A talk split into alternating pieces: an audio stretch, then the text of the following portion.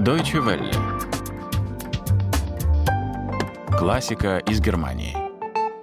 У микрофона Анастасия Буцко. Здравствуйте, дорогие слушатели и подписчики классики из Германии, классического подкаста Deutsche Welle. Соло для голоса номер 27 относится к числу ранних сочинений классика американского авангарда, композитора-минималиста Джона Кейджа.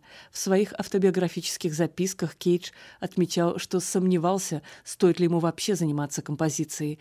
К положительному решению его подтолкнула фраза индийской певицы Гиры Сарабхаи Цель музыки — успокоить и очистить дух, готовя его к принятию божественной мысли. Как отмечают музыканты из вокального секстета Сингапур, та же мысль двигала и ими, как при избрании музыкальной карьеры вообще, так и при составлении программы концерта под тематическим девизом культ, в который они объединили духовную, в широком смысле этого слова, музыку различных эпох. Итак, мы слушаем соло для голоса номер 27 в исполнении Сингапур. Запись сделана на Бетховенском фестивале 2014 года. Right.